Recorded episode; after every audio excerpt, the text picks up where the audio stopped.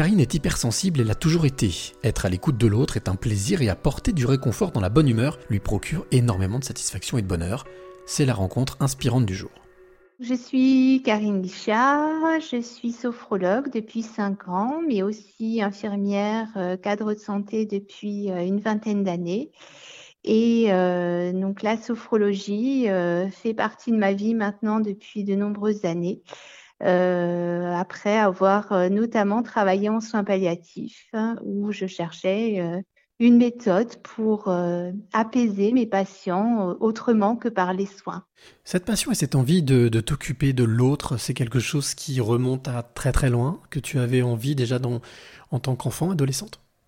J'ai toujours été proche du soin. Euh, j'ai toujours aimé ça, j'ai toujours été, euh, euh, même enfant, quelqu'un qui était très sensible à la souffrance, très sensible aux autres enfants qui pleuraient. donc j'ai toujours baigné finalement dès, dès ma tendre enfance dans le soin, dans la générosité. voilà, ma maman. voilà, était quelqu'un qui donnait spontanément de l'argent au, euh, on disait à l'époque au clochard, euh, voilà, elle faisait des sandwichs pour eux. Donc en fait, j'ai toujours baigné là-dedans, euh, dans euh, une forme de générosité, de soin et être tournée vers les autres. Et, ce rapport à la souffrance dont tu parlais, parce que tu parlais de soins palliatifs, oui. c'est quelque chose qui est, on va dire, ancré en toi, qui, est, qui fait partie de, de, de ta vie, de ce que tu es? Alors, les soins palliatifs, euh, c'est en fait, j'y suis venue euh, peu à peu. Euh, au départ, j'étais dans des soins extrêmement techniques. Et puis, peu à peu, donc, j'ai basculé vers l'oncologie, vers, et puis, ben, forcément, avec l'oncologie, va avec les soins palliatifs.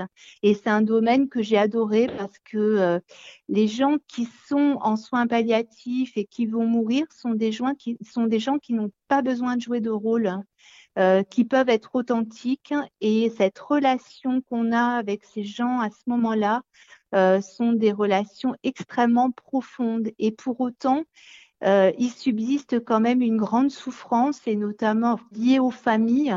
Et, et donc la sophrologie est venue à ce moment-là où j'avais besoin de trouver une autre méthode pour pouvoir soulager et les patients et leur famille, de sortir de ma zone en fait de, confort du soin euh, classique euh, pour pouvoir proposer un autre apaisement autrement.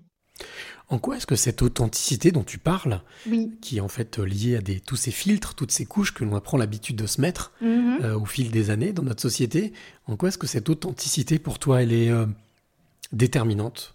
Elle est, pour moi, elle est primordiale. Et, euh, et, moi, par exemple, le plus beau compliment qu'on peut me faire, c'est euh, quand on me dit vous êtes sur Facebook comme vous êtes dans la vie. Parce que je pense qu'on peut, euh, on ne peut donner que ce qu'on a et que ce qu'on est. Et je crois qu'on aide comme on est soi. Et c'est ça l'authenticité en fait. C'est que si les gens voient euh, que euh, vous jouez un rôle, ça fonctionne pas. Et je le vois d'autant mieux que euh, j'ai eu plusieurs cabinets infirmiers, parce que j'étais aussi infirmière libérale. Euh, et, euh, et, je me rends compte qu'en fait, depuis toutes ces années, j'ai toujours la même clientèle. J'ai toujours les mêmes personnes qui viennent me voir. Donc, c'est bien que finalement, on attire hein, les gens comme on est soi.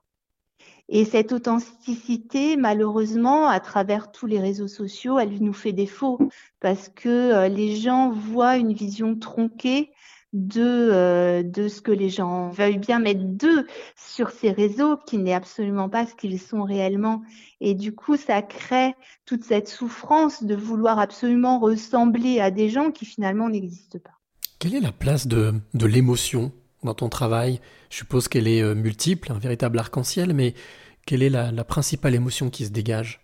Eh ben, écoute, euh, je te dirais la joie parce que euh, je pense que même si, même si effectivement dans les séances, parce que j'ai beaucoup de psychotrauma, donc euh, beaucoup d'histoires difficiles, et même s'il y a des pleurs, même si par moments c'est difficile, moi j'utilise beaucoup l'humour et, et en fait on rit beaucoup. Et je pense que la libération de cette parole, elle passe aussi par là par le sourire, par le rire. Euh, et, voilà. Et, moi, en tout cas, c'est ma ligne, c'est ma ligne de conduite. C'est-à-dire que je, en même temps, je suis thérapeute, mais en même temps, je suis quelqu'un très enveloppant, euh, très euh, très tourné vers l'autre, très alors sans jugement évidemment. Et, donc les gens souvent bah, me disent des choses quelquefois qu'ils n'ont jamais dit à personne, même à leur psychologue parce qu'il y a cet espace de confiance, de, voilà, de sourire, de joie qui, libère cette parole-là à ce moment-là.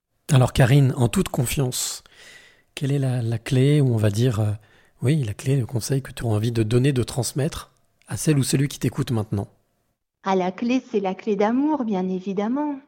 Et euh, j'adore cette phrase de Ghost hein, qui dit euh, l'amour qu'on a en soi, on l'emporte avec soi. Mais c'est tellement vrai quand on a un réservoir d'amour à l'intérieur de soi, ça transparaît partout dans la vie, dans le travail. Euh, évidemment, l'amour, c'est la clé de tout.